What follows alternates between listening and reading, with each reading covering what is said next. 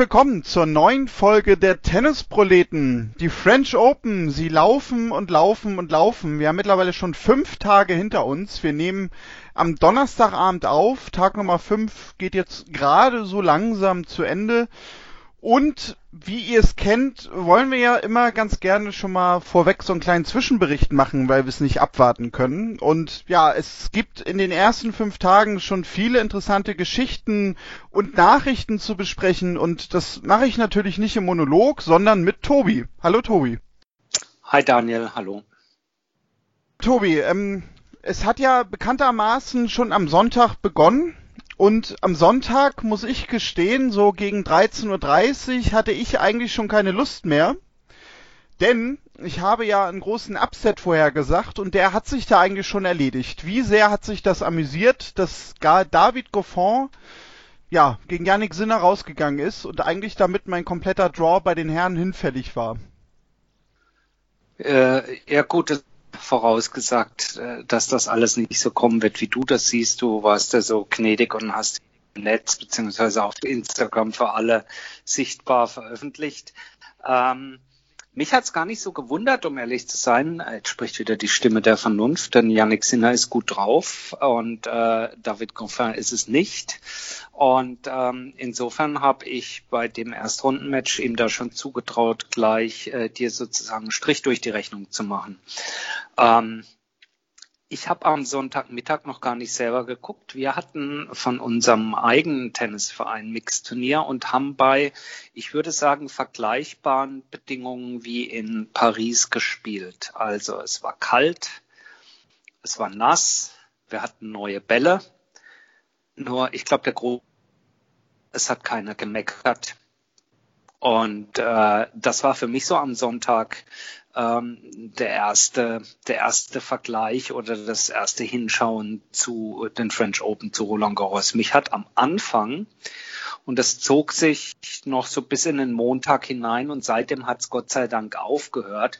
Finde ich, mich hat am Anfang wahnsinnig gestört, nicht, dass äh, Leute, auf die ich getippt habe, verloren haben oder andere gewonnen haben, sondern dass ständig dieses Thema Wetter, Bälle, ob es nun regnet, dass es kalt ist, bemüht wurde. Ich weiß nicht, wie dir das ging. Wie hast du das empfunden? Ja, doch, also das stimmt. Das wurde mir auch ein bisschen zu sehr in den Fokus gerückt, weil ja, also ich habe mir dann so gedacht, äh, unser eins macht ja im Winter, egal ob man jetzt Fußball spielt oder sonst was, auch draußen Sport oder man geht laufen. Klar, beim Tennis geht's jetzt im Herbst komplett in die Halle, aber ich fand das auch ein bisschen überzogen, weil klar, es ist natürlich ungewöhnlich. Normalerweise äh, spielen die Profis immer in wärmeren Gefilden oder halt jetzt im Herbst in der Halle, aber ich habe auch gedacht, also hoffentlich geht das jetzt nicht zwei Wochen komplett durchgehen so. Äh, ja, zumal, also man muss es ja mal, mal in, eine, in, eine, in eine gewisse Relation setzen. Erstens mal, es gab auch schon French Open im Mai, die nicht komplett, aber sehr stark verregnet waren und auch schon bei kühleren Temperaturen stattgefunden haben. Aber selbst wenn man sagt, dass es dort tendenziell wärmer ist, wir befinden uns ja mitten nach wie vor in einer Pandemie und dass das Turnier überhaupt stattfinden kann, äh, finde ich, ist schon sozusagen aller Ehren wert. Und es war ja nun auch lange genug Zeit, sich zumindest mental darauf einzustellen, dass es Ende September stattfindet und dass es dort gewisse Begleiterscheinungen geben wird. Das ist das Erste. Das Zweite ist, äh, es ist ja nicht so, dass es dort nun schneit und man sich überhaupt nicht bewegen kann. Es ist halt ein bisschen frischer. Äh, und ob man da nun Longsleeve trägt oder nicht oder der eine lieber in einer langen Hose spielt, das sei jedem erstmal überlassen. Aber ähm, also ich finde das, äh, ich das jetzt nicht unzumutbar. Ähm, ich will gar nicht in dieses, in dieses Narrativ einsteigen. Ja, die sollen was tun für ihr Geld und die kriegen dafür, nee, da, da, darum geht's gar nicht, äh, sondern dass man selbstverständlich bei 18 oder auch 15 oder 14 Grad ähm, Tennis spielen kann und ordentlich Tennis spielen kann. Das ist mal das Erste. Und ähm, dann das Thema, ob das nun neue Bälle sind oder nicht. Gut, ich würde mal an der Stelle würde ich hingehen und würde sagen, vielleicht war das auch mehr oder weniger dem einen oder anderen journalistischen Drang geschuldet, dass die Leute halt am Anfang was brauchen, worüber sie schreiben können. Äh, denn letzten Endes, nach den ersten Tagen, muss man jetzt äh, doch sagen, die Bälle könnten auch dreimal so schwer sein. Die Großen, also die ganz Großen im Tennis, ähm, spielen ihre ersten Runden ja sauber weg mit diesen Bällen. Ja, das ist richtig. Also das war auch so ein bisschen die Erkenntnis eigentlich, fand ich, der ersten Tage, weil wir haben ja in der letzten Woche noch mit Schwelli drüber gesprochen, so Djokovic, gerade auch Nadal, wie die mit diesen neuen Bedingungen umgehen in Paris. Also bisher kann man nicht irgendwie den Eindruck haben, finde ich, dass die wackeln könnten jetzt in der ersten Woche. Ja, und ähm, das mag jetzt etwas amateurhaft sein, vielleicht bedenke ich da einiges nicht, aber letzten Endes, ähm, äh, zumindest mal der Philipp Chadré hat ein Dach oben drüber. Äh, äh, der Platz ist nicht nass, da ist vielleicht ein bisschen kühler als sonst. Ähm, aber das ist jetzt nicht so, dass da ein Nadal oder ein Djokovic mit regennassen Bällen aufschlagen müssen. Das mag auf den Außenplätzen mit einem sehr feuchten Untergrund durchaus äh, anders sein. Aber das anders gilt für alle. Und ja, dann ist es eben ein, eine andere Herausforderung, ein anderes Ball, Ballabsprung, äh, Platz, wie auch immer Verhalten. Natürlich ein anderes verglichen zu Mai und Juni, insbesondere dann, wenn es Mai und Juni sehr sonnig und warm sein sollte. Aber die Bedingungen sind für alle gleich, damit müssen alle zurechtkommen und ich bleibe dabei. Ich finde, an der Stelle sollten die Spiel, äh, es klingt jetzt blöd, wenn ich sage, aber doch, ich denke, die Spielerinnen und Spieler sollten dankbar sein, dass es überhaupt stattfindet. Und wer für dieses Turnier meldet und mitspielt, weiß auch, genau übrigens auch wie bei den US Open schon, auf was es sich einlässt, ja, unter diesen Bedingungen, unter Pandemiebedingungen ein Tennisturnier zu bestreiten. Ja, also wahrscheinlich kann ich mir vorstellen, ist es sogar so, dass medial aus diesem Thema auch mehr gemacht wird, als das wirklich für die Spieler nachher an Auswirkungen hat, weil die ja jetzt ja auch schon eine ganze Zeit vor Ort waren und sich einfach an diese Bedingungen, ja, man kann glaube ich sagen, gewöhnen konnten auch. Von daher ja, ich, ich glaube, letztendlich äh, ist das Thema gar nicht so sehr ein Thema vielleicht, wie wir denken. Was natürlich sein kann, wenn wir jetzt so halt einnehmen, dass das vielleicht gerade in engen Matches nachher eher einen Ausschlag geben kann, als jetzt in den ersten Tagen. Das, das kann gut sein. Das kann gut sein. Und ich gebe dir recht, die ersten paar Tage oder insbesondere vor dem Turnier und dann die ersten Stunden braucht natürlich jeder, der sie medial damit auch beschäftigt, etwas zum, äh, zum Berichten, zum Schreiben. Ähm, denn letzten Endes äh, am Dienstagabend waren schon 128 Spielerinnen und Spieler ausgeschieden und haben die Probleme gar nicht mehr. Also sich in einer Bubble bewegen zu müssen und zu dürfen oder auch nicht, denn die hatten schon planen können, am Mittwoch dann wieder abzureisen. Vorausgesetzt, sie spielen nicht doppelt, ja, das ist richtig. Ähm, ja, äh, reden wir vielleicht so ein bisschen noch über die ersten Tage. Gucken wir vielleicht zuerst mal auf die Damen, bevor wir nachher nochmal auf die Herren kommen. Ähm, Serena Williams, wir haben ja letzte Woche noch gerätselt, ne? Ihr ja, berühmter letzter Titel, der ihr fehlt, um äh, den Rekord einzustellen, was Grand Slam Titel angeht. Jetzt musste sie verletzt aufgeben. Wir haben ja nun alle irgendwie gesagt, also wahrscheinlich wird sie nicht so lange im Turnier bleiben, aber dass sie nun verletzt aufgeben muss, ja, das fand ich jetzt schon ein bisschen tragisch, weil sie ja schon irgendwie eine Figur ist, äh, solange sie im Turnier ist, gibt sie so einem Turnier ja auch eine gewisse Aufmerksamkeit trotzdem noch zusätzlich. Ja, definitiv. Und äh, ich finde, dass, dass egal welchen Spieler und welche Spielerin es trifft, das ist nie schön, wenn jemand ähm, durch Verletzung aus dem Turnier ausscheidet, nicht weitermachen kann. Bei ihr ist es sicherlich ähm, ja, doppelt, doppelt tragisch, wobei du richtigerweise sagst, dass die Erwartungshaltung äh, der gesamten Fachpresse und, und, und vieler Menschen äh, ja eben jene war, dass es jetzt nun nicht der wahrscheinlichste Ort ist, an dem sie dann vielleicht dann doch noch diesen 24. Titel ähm, erreichen kann. Da gibt es sicherlich andere, andere Orte. Ich denke da an Australien sicherlich und dann natürlich Wimbledon auch nächstes Jahr, wo es vielleicht dann nochmal so sein könnte. Ähm, egal wie, äh, und egal welches Turnier dann auch ihr letztes sein wird, äh, man wünscht es, wie gesagt, keinem und auch insbesondere ihr nicht, dass so etwas durch eine Verletzung beendet wird. Und hier war es ja eine Mischung aus einer Verletzung, die sie ja schon mitgebracht hat und ich denke dann auch einer, mh, ja, was heißt Vorsichtsmaßnahme? Also Vorsicht im Sinne von, sie will es nicht schlimmer machen äh, und äh, insofern ist es wahrscheinlich einfach auch eine sehr weise Entscheidung zu sagen, pass auf, äh, ich ziehe hier lieber raus, guck, dass ich fit werde und wenn dann die Australian Open stattfinden, dass ich dort dann den nächsten Versuch starte. Ja, das wird äh, sicherlich auch der Plan sein. Ich kann mir nicht vorstellen, dass sie jetzt aufhören wird in diesem Herbst, sondern ich bin mir eigentlich auch sehr sicher, dass wir sie nächstes Jahr noch sehen werden. Wen wir im Turnier auch schon nicht mehr sehen, das ist Angelique Kerber. Auch da haben wir in der letzten Woche ja drüber gesprochen. Also die French Open, das ist der Grand Slam Titel, der ihr noch fehlt, aber wir haben das jetzt nicht alle unbedingt sehen wollen und können dass sie dieses Turnier gewinnen kann. Jetzt war nach einer Runde schon Schluss. Ich muss aber gestehen, ich habe das Match gesehen. Ja, das wirkte schon irgendwie ein bisschen sehr, sehr blutleer. Also auch strategisch irgendwie hatte ich nie den Eindruck, dass sie wirklich einen Plan hatte, was sie eigentlich vorhat auf dem Court und wie sie zu Punkten kommen kann. Da muss ich schon sagen, eine Erstrundenniederlage kann mal passieren, aber das war schon sehr, sehr enttäuschend irgendwie. Ja, ja, kann ich fast fast nichts äh, fast nichts äh, hinzufügen. Mir hat äh, so so dieses halt dieser eine Moment, äh, dann der vielleicht da war, dieses ganz kleine Momentum, wo sowas nochmal kippen kann, der war durchaus da im zweiten Satz und da musste halt dann beißen und äh, das hat gefehlt irgendwie. Vielleicht wäre das eine Möglichkeit gewesen, das Match nochmal zu kippen, aber alles in allem war es eine, also ich würde gar nicht sagen, eine lustlose Vorstellung. Erstens mal hat ihre Gegnerin wirklich sehr, sehr, sehr, sehr gut gespielt, das muss man auch dazu sagen.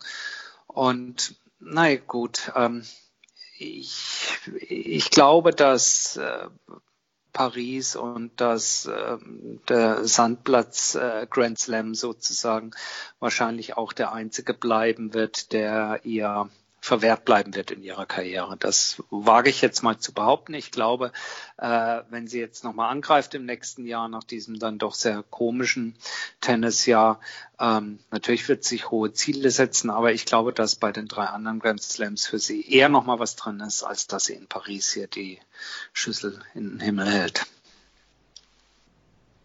Ja, natürlich, also die Möglichkeiten werden natürlich auch weniger mit Jahr zu Jahr. Ähm, für wen die Möglichkeit sehr, sehr hoch ist, wie wir in der letzten Woche alle befunden haben, ist Simona Halep, die eigentlich auch für so gut wie alle als Top-Favoritin im Damenfeld unterwegs ist. Das sah jetzt in den ersten beiden Runden auch, ähnlich wie bei Nadal und Djokovic, fand ich sehr, sehr überlegen aus. Ähm, auch das äh, so ein typischer Fall von Top-Favoritin, hat keine Stolpersteine in den ersten beiden Runden. Jetzt spielt sie gegen Amanda Anisimova zum Zeitpunkt unserer Aufnahme äh, am quasi dann folgenden Tag beziehungsweise in der folgenden Runde. Ähm, das wird wahrscheinlich für sie so der erste, ja, der erste Gradmesser, denn auch Anisimova sehr klar bisher durchgegangen. Erste Runde gegen Korpatsch, auch ohne Probleme gewonnen wahrscheinlich, wenn ihr das hört, wisst ihr da schon mehr, aber da kann ich mir vorstellen, dass wir an dem Match so ein bisschen ausmachen können, wo Halep genau steht. Ja, definitiv. Erster Prüfstein, überhaupt keine Frage. Ähm, auf der anderen Seite sehr, sehr souverän durchgespielt, wie von dir angemerkt, eben bei den Männern auch. Äh, Djokovic Nadal da ziemlich durchcruisen bisher. Ähm, ich glaube, äh, ja, nach, nach dem Spiel werden wir alle schlauer sein. Fünf Euro ins Phrasenschwein. Ähm, aber das wird sicherlich ein erster Prüfstein, gerade weil Anisimova gut drauf ist. Äh, die kam letztes Jahr ins Halbfinale. Sie hat sich ähm, wie ich finde, jetzt wieder super stabilisiert. Äh, sie hatte keine ganz so gute Phase. Allerdings darf man auch nicht vergessen, ähm, dass ihr, ihr Vater ist gestorben, meine ich, letztes Jahr. Ja, doch, ich glaube, so war das. Und ähm, das ist natürlich für einen jungen Menschen alles andere als ähm, einfach. Insofern war das sicherlich ein Formtief, was jetzt nicht nur rein äh, physisch bedingt war. Und insofern ist es umso toller zu sehen, dass sie jetzt die Kurve nach oben kriegt, denn mir hat sie letztes Jahr schon sehr, sehr gut gefallen und sie wird ein Prüfstein für Simona Halep, auf jeden Fall. Deswegen wenn ich sage, am Anfang ging mir all das Geschwätz um Wetterbälle und sonstiges sehr auf die Nerven, muss ich sagen. Mir gefällt es richtig gut. Also richtig tolle Partien.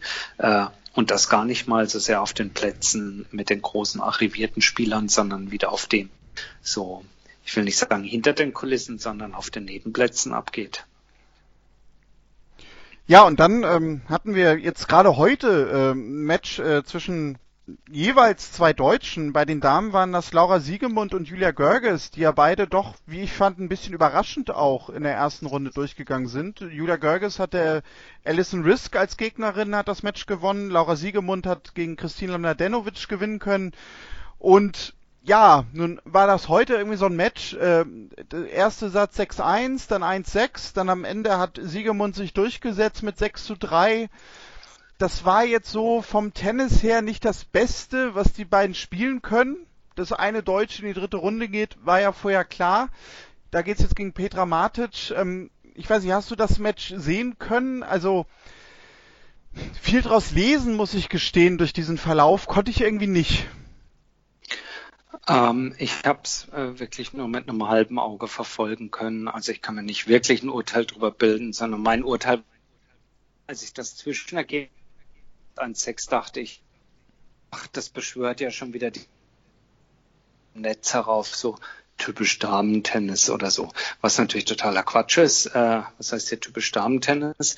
Ähm, aber ähm, das Match und ähm, nur was man lesen konnte, war, dass wohl jetzt ähm, sehr skurril war. Ja. Ja, das ist wahrscheinlich nett umschrieben am Ende. Ähm, Kommen wir nochmal zu den Herren. Ähm, bevor wir da über die Deutschen sprechen, wir hatten zu, schon zu Beginn des Turniers ein Match, das ja so ein bisschen in die Geschichtsbücher eingegangen ist. Corentin Moutet gegen Lorenzo Giustino, die haben über sechs Stunden gespielt. Der fünfte Satz ging 18-16 aus. Das Spiel fand stand auf Court 14. Ich muss gestehen, ich habe das Match so gut wie komplett sehen können. Das war so ein Match, wo ich es mal wieder richtig, richtig schade doch fand, dass keine Zuschauer da sein dürfen weil ich glaube, der Chord, der hätte gebebt im fünften Satz.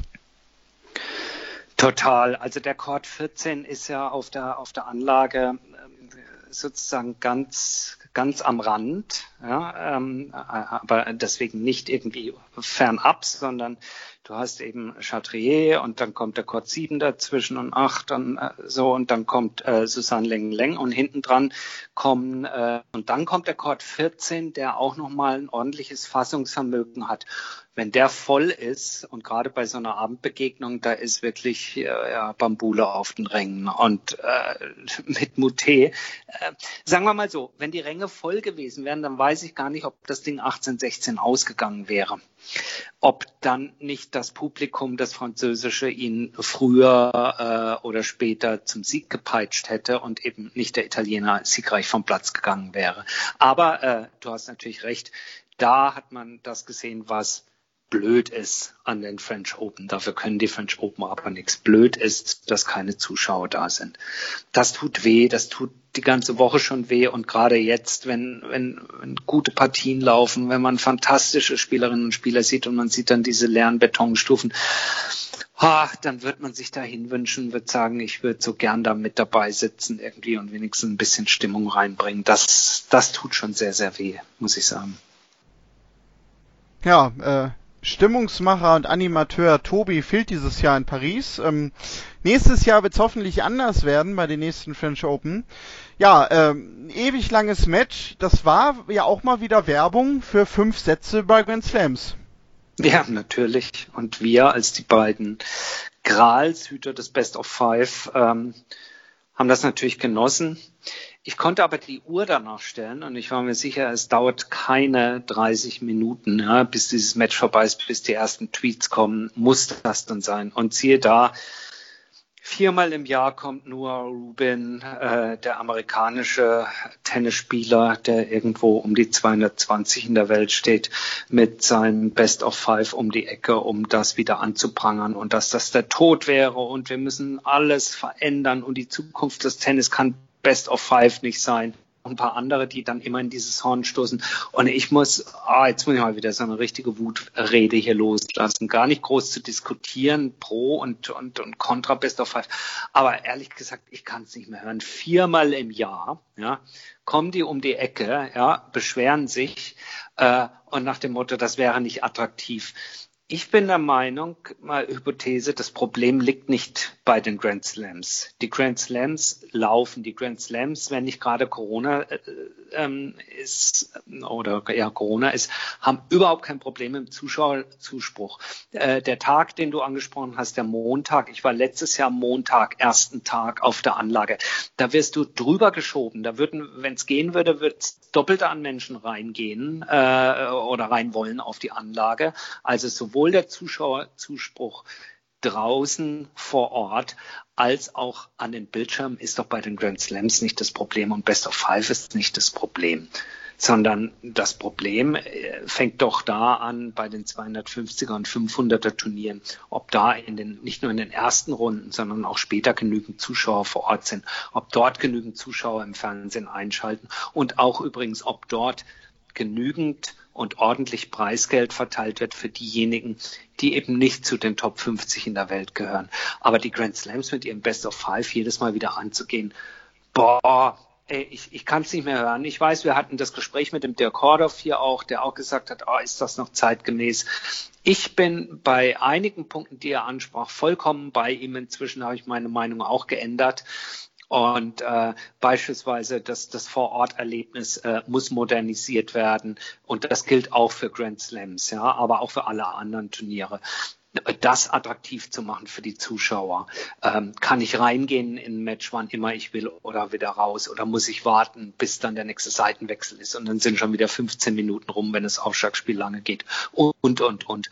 Aber doch bitte nicht viermal im Jahr hier an den Best of Five rumdoktern.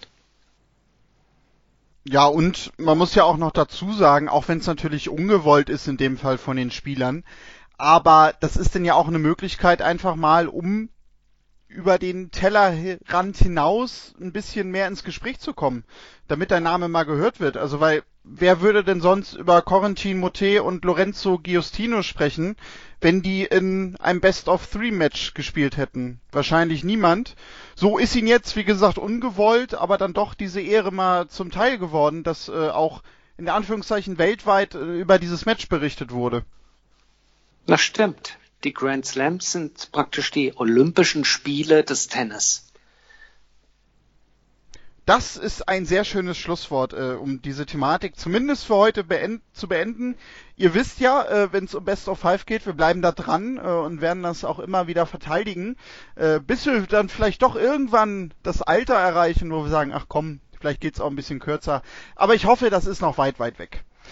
Ähm, Tobi, dann müssen wir natürlich auch noch, ja, wobei, nee, das können wir auch schnell einschieben, ne, wo wir gerade über fünf Sätze sprechen. Äh, Alexander Zverev gegen Pierre Hubert, mal wieder ein legendäres Fünfsatz-Match äh, aus seiner Sicht gehabt. Äh, er scheint nicht ohne zu können. Ich muss aber gestehen, das war jetzt diesmal so ein Punkt, wo ich mir wirklich dachte, das dreht er jetzt nicht mehr, weil er einfach zu ausgelaugt ist. Er hat einen dann doch wieder eines Besseren belehrt. Äh, ja, gleichzeitig würde ich aber so hart ins Gericht gehen und sagen, er hat das nicht gedreht, sondern er, hat es nicht gewonnen. Denn äh, die Chancen waren da und ähm, ich glaube, also ich, ich habe das Match äh, gesehen und äh, ich war fasziniert vom Franzosen. Ähm, ich war fasziniert, dass Sandplatztennis eben nicht nur das, was ihm ja häufig vorgeworfen wird heutzutage, das wären nur Baseline-Rallies und langweilig und so. Ich persönlich finde der Sandplatztennis überhaupt nicht langweilig, aber was Herbert dort gezeigt hat an, an, an Volleyspiel, ach, das war ja herrlich. Also gut, der kann es natürlich auch. Ich meine, der hat jedes Grand Slam Turnier im Doppel gewonnen. Ja, also der kann wirklich Volleys. Aber das dann auch im Einzel so abzurufen und so häufig ans Netz zu gehen, das war toll. Äh, und ich bleib dabei, es waren genügend Chancen da für ihn, den Sack zuzumachen. Insofern, das Match hat nicht äh, Zverev gewonnen, sondern Herbert verloren. Äh, man hört es vielleicht raus, ich hätte es ihm wirklich gegönnt, dass es gewinnt, weil ich fand, das war wirklich, wirklich toll zum Zuschauen und ich habe sehr, sehr genossen. Ja, gehe ich sogar voll mit. Also weil Herr Bär hat halt wirklich herausragend gespielt und gerade auch so verdammt variantenreich. Also auch noch, was er da an Stops äh, noch eingebaut hat, womit er Zverev dann ans Netz gelockt hat. Und dann später dann Lob und nochmal ein Lob. Und man muss aber auch sagen, es gab viele tolle Ballwechsel, weil eben Zverev auch gut drauf reagiert hat. Ja, und absolut. Äh, er auch er auch dann nachher phasenweise ja gut gespielt hat. Also so ist es ja nur auch nicht. Aber es stimmt schon, also Herr Bär hatte wahrscheinlich einen seiner besten Tage seit langem, was Einzelmatches angeht. Und ja, das ist dann irgendwie dieses Typische, ne, was du sagst, dann kriegst du das am Ende irgendwie nicht zugemacht. Ein bisschen tragisch, aber so ist es dann am Ende. Gerade wahrscheinlich auch, wenn du natürlich gegen einen Zverev spielst, der sich nicht umsonst da oben jetzt ja auch etabliert hat. Und das schon seit Jahren, wohlgemerkt. Ja, definitiv. Und äh, dann reden wir vielleicht nochmal über zwei, bei denen man, also bei einem erwarten wir jetzt äh, eigentlich, dass er sich nochmal vielleicht ein bisschen weiter oben etabliert. Bei dem anderen warten wir auch schon seit ein paar Jahren darauf. Der hatte bisher eigentlich nur leider verletzungsbedingt nicht so wirklich die Möglichkeit, nämlich Daniel Altmaier und Jan-Lennart Struff. Jan-Lennart Struff hat gegen Altmaier überraschend, wie ich fand, in drei Sätzen verloren. Er stand letztes Jahr im Achtelfinale bei den French Open. Das war auch sein bestes Ergebnis bei einem Grand Slam Turnier und das ist ja das, was wir auch vor kurzem mal besprochen haben. Ne? Also bei Struff erwarten wir jetzt ja auch aufgrund der Weltranglistenplatzierung und dass er sich so um die 30 etabliert hat, jetzt mal so dieses eine Ergebnis, was vielleicht mehr raussticht. Und gerade nach dem guten Ergebnis letztes Jahr, ja, hat vielleicht doch der ein oder andere schon drauf geschaut. Dann hast du so einen Altmaier in der zweiten Runde, wo viele vielleicht denken, na gut, also Altmaier erstes Grand Slam Match überhaupt gewonnen, jetzt gegen Jan-Lennart Struff, da ist Struff der klare Favorit. Ja, und dann gewinnt Daniel Altmaier am Ende und nimmt irgendwie aus der Quali, aus der ersten Hauptrunde diesen Schwung mit und spielt den Struff daher. Das hat mich doch schon sehr, ja, äh, wie soll ich sagen, nicht geschockt, aber schon ein bisschen überrascht äh, vom Fernseher zurückgelassen. In der Deutlichkeit ja. Also hier glatt in drei Sätzen. Äh, in der Deutlichkeit ja. Dass er, dass er es aber packen könnte. Hm, also ich würde jetzt nicht hingehen und sagen, da hätte ich, hätte ich äh, hunderte von Euros draufgesetzt, das nicht, aber ähm, er ist ja einfach jemand, der ähm, bisher wahnsinnig vom Verletzungspech verfolgt war, der aber so gute Anlagen hat und so ein gutes, ja, so ein schönes Tennis auch spielt. Ähm, und jetzt ganz konstant, glaube ich, und verletzungsfrei hat nicht nur trainieren können, sondern eben auch, und wer weiß, ob das nicht auch ein bisschen einen Ausschlag geben kann, der hat jetzt kontinuierlich, soweit ich weiß, auf Sand durchspielen können sozusagen, also durchspielen. Ab dem Moment, wo man wieder hat trainieren können, äh, bewegt er sich eben auf Sand. Äh, Struff, wie ja auch andere, haben äh, Amerika noch eingebaut, sind dann auf Hartplatz rübergegangen. Das kann ein Vorteil sein für so jemanden wie Altmaier. Übrigens auch ein Vorteil für, aus meiner Sicht, für all die ähm, beispielsweise Italienerinnen und Italiener im Feld. Das ist ja geradezu äh, augenscheinlich offensichtlich, gut, man kann sagen, die wachsen auch auf dem Sandplatz auf, aber äh, dass sie sehr, sehr gut auf Sand performt. Und ich denke, dass das auch nochmal äh, geholfen haben kann, dass er sich eben seit Wochen, um nicht zu sagen seit Monaten auf Sand bewegt. Und äh, so wie er es bisher spielt, das ist einfach toll. Ich finde, ähm, jetzt ganz äh, Tennisproleten subjektiv leidenschaftlich äh, betrachtet, sind das schon so ein ganz bisschen so Gänsehautmomente, wo man sagt so, boah, das ist, das ist wirklich so eine Story, von der man sich eigentlich wünschen würde, dass es mal weiter oder dass sie weitergeht. Ja? Und das hat übrigens jetzt gar nichts mit äh, Altmaier und äh, dass er aus Deutschland kommt, zu tun. Ich fände diese Story genauso schön, auch wenn das ein Kolumbianer wäre, mit, mit diesem Hintergrund der Verletzungsmisere, dann als Qualifikant hier reinkommt und jetzt so ein Run.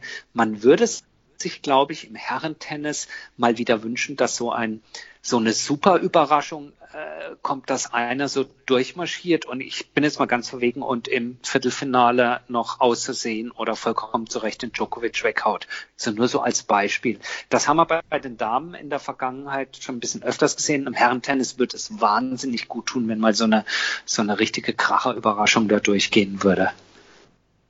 Ja, das kann ich schon nachvollziehen, natürlich. Und gerade in Daniel Altmaier wäre ja sogar so eine Person, der ja auch mit seiner Geschichte aus den letzten Monaten, beziehungsweise man kann ja fast schon sagen aus den letzten Jahren, ja sogar auch den Boden für so eine Story mitbringen würde, weil er musste nun lange aussetzen, war lange verletzt, hatte Schulterprobleme, dann glaube ich zwischenzeitlich auch irgendwie noch eine Bauchmuskelverletzung und wir haben ja vor kurzem drüber gesprochen, so was kommt denn eigentlich im deutschen Herrentennis gerade so zwischen 17 und 21 nach?